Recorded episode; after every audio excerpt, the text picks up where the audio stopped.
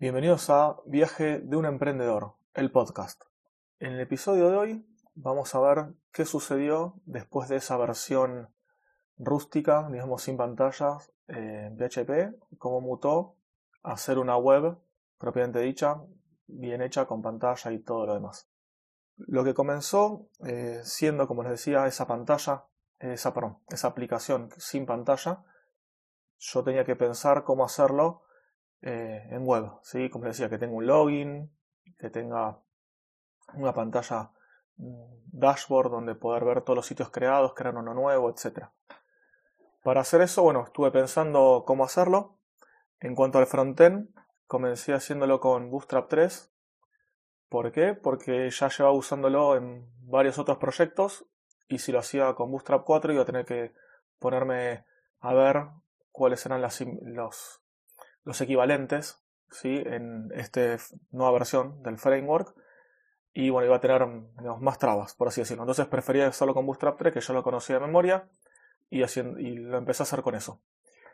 Lo que hice primero fue no la pantalla de login ni la de la landing, sino que al revés. Empecé por el dashboard, directamente ver cómo hacer el menú superior. Eh, comenzó siendo así, ahora no está así. Comenzó siendo un menú superior una pantalla principal con un botoncito de crear nuevo sitio, una tabla con el listado de los sitios ya creados, eh, un paginador y después un footer. Eh, esto, como dije, lo maqueté haciendo HTML, CSS con Bootstrap y eh, jQuery para todo lo que era la programación de frontend con JavaScript para programación de frontend con jQuery. Tenía también la opción de usar Angular, que es lo que yo uso en el trabajo de oficina día a día. Pasa que también iba a ser más lento con eso, porque lleva bastante más cosas. Aparte también de que es bastante más pesado. Ya el framework de Angular y le vas poniendo librerías y demás cosas se va haciendo más pesado. Entonces prefería hacer solamente funciones chiquititas que cada una vaya cargando en la página donde tiene que cargar nada más y listo. Por eso lo hice con, con jQuery. Había otras opciones también, usar React, usar otras cosas, pero esta era la que más me, me gustaba. Ya tenía, ya teniendo el frontend, más o menos el diseño, ahí pasé a la parte de backend, a la parte de PHP. Acá tenía que pensar dos cosas. Primero, bueno, el código PHP y además la base de datos. Para base de datos eh, elegí MySQL por el tema que iba a ser todo relacional, Después quizás en un futuro migre alguna parte a Mongo, que es lo que otro que sé manejar, que es una base de datos no relacional para que no la conozca. Esto quiere decir que es eh, algo basado en documentos. O sea, vos vas tirando, insertando datos en la, en la base de datos, ¿sí? insertando documentos. Todo esto es en formato JSON. Y vos no tenés columnas como es en MySQL, eh, la estructura ya prehecha, por así decirlo. Acá os puedes insertar lo que quieras. Si tenés en una, en una colección, que se llama así, serían como las tablas de MySQL, la correlación acá sería una colección. En una colección de Mongo, vos puedes tener, por ejemplo, en un documento puedes tener ID, nombre y apellido. En otro puedes tener ID, nombre, apellido y, no sé, email. En otro puedes tener ID, email y, no sé, dirección. Y así vas cambiando y no tenés que crear el campo en la tabla de la base de datos, darle un formato ni nada por el estilo. Acá cada cosa, cada campito, eh, vos lo, digamos, como que se crea cuando vos haces el, el insert o el update en la, en la collection, en ese campo. Cada campo tiene un ID, así que ese ID, digamos, es específico de, de Mongo. Bueno, continuando. Entonces usé eh, MySQL. Ahí primero vi el formato y la estructura que tiene que tener la base de datos. Iba a tener yo acá eh, diferentes tablas. Una la de usuarios, que obviamente iba a tener ID, eh, nombre, contraseña, email y en un principio nada más. Además, bueno, del campo si está habilitado o no habilitado y el campo de creación del, de creación del mismo. Después le fui agregando más cosas. Más que nada para recuperar contraseña y otras cositas más. Además de esto, eh, la otra tabla principal que en ese momento creé fue la de sitios. en esta de sitios iba a tener obviamente el ID de cada, de cada ítem de la tabla, también el ID del usuario que va a estar relacionado con esa creación de ese sitio y después datos que se necesitaban para cuando yo después, mediante un proceso, iba a crear el sitio de WordPress, como por ejemplo nombre, email y contraseña del usuario de WordPress, que eso después se borra, la contraseña después la borro, solamente lo uso para el momento de crear. Después también el nombre del sitio, eh, ¿qué más te pido WordPress? Por ejemplo la versión, el idioma, después le agrego un temita de plugins, que eso después bueno les voy a contar. Y no mucho más, la fecha de creación y no me acuerdo si algo más. Bueno, todo lo que necesitaba ahí para crear el sitio en ese momento. Y también un campo de estado. El campo de estado de, bueno, si había que crearlo, si ya estaba creado, si había que borrarlo y otras opciones que después eh, fui usando. Y con esto eh, ya estaba decidido el tema de la base de datos. Acá falta ahora el tema de PHP. En un principio, como esto empezó bien lean y quería probar y demás, lo empecé haciendo con código, ¿cómo decirlo? Código, código vanilla o código stock, o como quiera decirle, código sin usar ningún framework, sin usar nada raro, era todo código PHP, archivos sueltos, usando, usé clases obviamente, sí, orientado a objetos, pero la estructura, por así decirlo, me alimenté yo.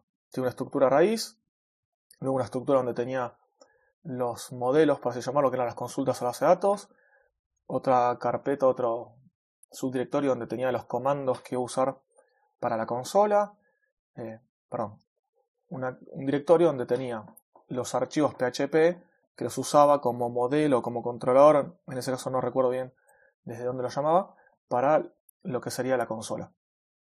Em, si alguna cosa técnica que estoy diciendo después no entienden, me lo dicen y si no lo encuentran en Google más rápido, yo hago algún capítulo explicando algo de esto que yo estoy a veces dando por, por sentado, ¿sí? por sentado que lo, ya lo saben. Más o menos es la estructura que puede haber en desarrollo de software. Hago un paréntesis muy chiquitito. La que yo uso, y es una de las, no sé si la más usada o una bastante usada, es el modelo MVC, que sería modelo vista controlador. Vista es lo que uno, el usuario final ve cuando entra a una pantalla, por así decirlo, a una URL, un enlace, a una página. Controlador es donde llegan las peticiones desde esa vista. Por ejemplo, si entras a google.com, vos ves ahí renderizado, ves en la pantalla el, el, banner de Google, el logo y el cuadrito del buscador. Bueno, eso o ya lo escupe directamente la vista, por así decirlo, o lo va a buscar a un controlador, que es un punto, digamos, de acceso, y ese controlador, ahí vos programás, digamos, diferentes sentencias, por así decirlo, y eso, cuando necesita eh, acceder o pedir algún dato, ya sea de la base de datos o de algún modelado diferente, esto lo va a buscar al modelo. Esa sería la parte de modelo. Por ejemplo, las consultas a la base de datos, los insert, los update, algún modelado de, datos o nuestra, de nuestra, nuestra base del negocio, eso va toda la parte de modelo. Entonces, bueno, yo esto, eh, normalmente este, esta forma de hacer, digamos, el desarrollo eh, viene ya estructurada en la mayoría de los frameworks.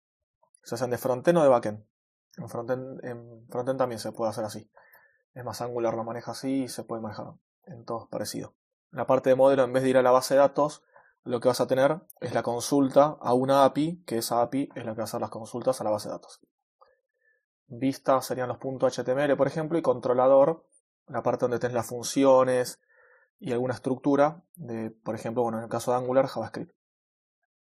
Y ahora, eh, bueno, ya más o menos teniendo pensada la estructura que iba a hacer, bueno, fui haciendo diferentes archivos PHP, los cuales recibían la petición del navegador o de lo que sea, o del servidor, y acá tenía estructurados diferentes archivos. Por un lado, la home, eh, la, digamos, la home me refiero al dashboard, ¿no? Eh, como les dije, primero hice el dashboard, entonces yo entraba sin loguearme, sin nada, tenía hardcodeado el nombre de usuario, sea, estaba escrito en el código así nomás, había puesto, no sé, por ejemplo, Pepito, y eh, yo ponía, apretar el botoncito de crear un nuevo sitio, eso me mostraba un formulario, que en un principio era bastante rústico, me preguntaba el nombre del sitio, el subdominio, el nombre que yo le quería dar al subdominio. Sí, una cosa es el nombre del sitio, que se usa para el subdominio, otra es el nombre, el título de la página, por así decirlo. Creo que sale en el browser cuando uno entra en, en el tab, ese nombre que te dice ahí. También, bueno, el nombre de usuario y la contraseña de administrador, el email. Y en ese momento no recuerdo si ya pedía la versión de WordPress y el idioma. Y el idioma. Seguro, la versión en ese momento no recuerdo. Me parece que ya ponía la última que estaba en ese momento. Eh, ahí, bueno, eh, esa pantalla cuando ponías eh, enviar, eso por JavaScript mediante Ajax, enviaba al servidor todos los datos del formulario. En el PHP que se recibía, bueno, se validaba todo esto y luego de la validación lo que hacía era insertar en la base de datos todos estos datos que iban a, que, para guardarlos por las dudas y esos datos, con esos datos se iba generando la instalación de WordPress. Primero se creaba un directorio, después del directorio me bajaba en la última versión de WordPress, se configuraba, se ejecutaba la instalación de cero, esa es una instalación limpia, mediante diferentes comandos, scripts, etc. En este momento no usaba WP CLI. La verdad que no sé, no sé por qué no lo usé, ahora sí lo uso, sino que me fue, no se me ocurrió, directamente no se me ocurrió, no se me vino a la mente usar WP CLI y, lo hacía todo yo a mano. Hacía como si fuera un wget, que es la, forma por consola para obtener archivos, una, una de ellas. Y bueno, lo configuraba, hacía diferentes cosas raras para hacer la instalación de WordPress. Entonces, bueno, terminé de instalarlo, configuraba todos los archivos correctos, después eh, le asignaba permisos a la carpeta, los permisos para el usuario, creaba el virtual host y hasta ahí llegaba. Este fue, digamos, una de las primeras versiones. Hasta ahí no había acceso por FTP ni, eh, ni ningún acceso por parte del usuario al servidor, salvo bueno, a través de la instalación de WordPress. Terminaba eso, te daba cuando terminaba todo el proceso, le, respondía con un OK o con un success al, al Ajax que me había llamado mostraba un cartelito verde como que estaba todo bien y volvía al listado de sitios. Hasta ahí todo perfecto. Luego de eso, cuando ya vi que funcionaba bien, esto también lo probaba en el servidor mío, como les contaba en el droplet ese que tenía generado en DigitalOcean, hasta ese momento con un dominio mío. ¿Sí? Con el, es más, en un subdominio de ardid.com.ar, eh, con eso lo estaba probando. Cuando ya vi que ahí funcionaba bien, pasé a la parte de creación de usuarios. Hice una landing bastante básica, eh, con un. En ese momento ya era, me parece que un modal que te preguntaba el login o el registro. Luego de eso, bueno, obviamente quedabas registrado en el sitio, pasabas a la, al dashboard y ahí ya se podía crear un usuario, eh, un sitio, mejor dicho, y ya te lo vinculaba al usuario que lo había creado. Entonces cada usuario veía lo suyo. Eso se validaba todo correctamente con diferentes tokens y algunas medidas de seguridad que hice eh, siguiendo aparte estándares o diferentes prácticas que ya, que ya adquirí en, mi experiencia. Y ahí, eh, bueno, ya cada usuario, digamos, podía generar su sitio. Hasta ese momento, si no me equivoco, como les dije, no tenía ni acceso por FTP ni nada. Pero bueno, vos podías entrar, te registrabas y creabas un sitio. Eso funcionaba.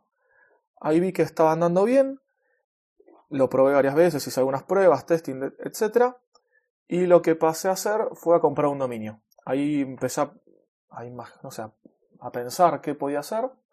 Y bueno, elegí este dominio demoswp.com. Estaba libre, me gustó lo compré directamente en GoDaddy. Yo uso GoDaddy solamente para comprar dominios. Para eso me parece que está muy buena la herramienta. Es rápida. Tiene muchas eh, promociones. Normalmente yo encuentro promociones. Está buena cómo te deja elegir, cómo te deja buscar los dominios. La administración de los DNS para después apuntarlo a algún hosting también es muy buena. Me ha pasado que con un dominio de un cliente le he pifiado y he escrito mal el nombre del dominio. Lo había comprado, ya se me había facturado todo. Llamé por teléfono, porque tienen soporte telefónico, por ejemplo, desde Argentina. Y en 5 minutos la persona que me atendió me dijo, mira, no se puede editar pero yo te lo doy de baja y te lo doy de alta de vuelta. Vos no tenés que hacer ningún nada raro, te lo hago todo yo. Automáticamente la tarjeta de crédito se te cancela una, se te acredita otra. Me dijo, voy, preocupate, yo te lo doy de baja y te lo doy de alta en el momento. Bueno, fue así. Me lo doy de baja, me lo doy de alta y genial. genial con el asunto como fue con GoDaddy. Bueno, eso es un paréntesis ahí que, hice. Eh, ya me perdí eh, dónde estaba. Ah, sí, que compré el dominio. Bueno, lo delegué. Ahí generé un nuevo droplet en DigitalOcean. Compré, digamos, por así decirlo, un nuevo servidor. Este ese momento era chiquitito, un servidor de 5 dólares que te sale en DigitalOcean por mes, el más barato. Y, eh, o sea, servidor más chico, es el más barato, obviamente. Y ahí, eh, bueno, subí todo el código, empecé a probarlo y funcionaba bien. Cada vez que generaba un sitio, por ejemplo con un usuario nuevo, este sitio se generaba en un subdominio y funcionaba bien. Hasta ese momento, además, lo que yo hacía, como volví a mencionar, es para cada sitio le eh, generaba un certificado de Let's Encrypt, que Let's Encrypt es una empresa o un ente, no sé bien cómo, cuál es la, la nomenclatura, que lo que se dedica es a generar certificados de SSL para poder tener HTTPS en tu servidor, en tu web, ¿sí? Entonces, es de manera gratuita, pues hasta hace poco tiempo, no mucho, eh, solamente se podía hacer esto pagando, pagando a diferentes hostings o empresas para que haya un certificado. En cambio, con Let's Encrypt ahora es gratuito. Mediante diferentes, si tienes tu propio servidor, diferentes comandos, instalas un software y llamas con diferentes parámetros, puedes tener tu certificado. Entonces, bueno, yo para cada sitio que iba generando, iba generando un certificado nuevo. Y se almacenaba ahí en el hosting y estaba apuntando al dominio, al subdominio de ese sitio. Bueno, hasta acá fue eh, cómo fue esta primera versión y ahora en el próximo episodio les voy a contar eh, cómo me acerqué a una persona para que sea mi socio en, ya les cuento, en el próximo episodio.